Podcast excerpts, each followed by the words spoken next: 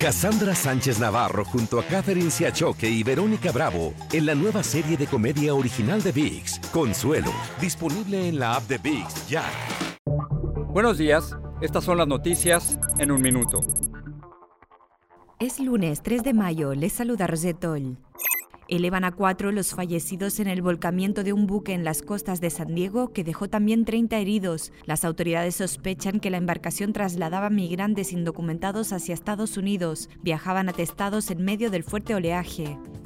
El secretario de Estado de Estados Unidos, Anthony Blinken, llamó al presidente del Salvador, Nayib Bukele, para manifestarle su preocupación por los recientes movimientos del Congreso de mayoría favorable al mandatario, que destituyó al fiscal general y a jueces de la Sala Constitucional enfrentados al gobierno y nombró a sus sucesores.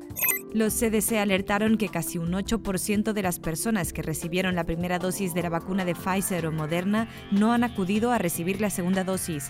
Los expertos indican que la vacunación incompleta puede hacer inviable lograr la inmunidad de grupo que frenaría la pandemia. Tras cuatro días de protestas, un paro nacional y la denuncia por parte de ONGs de varios muertos, el presidente de Colombia, Iván Duque, retiró su proyecto de reforma tributaria. Más información en nuestras redes sociales y univisionoticias.com.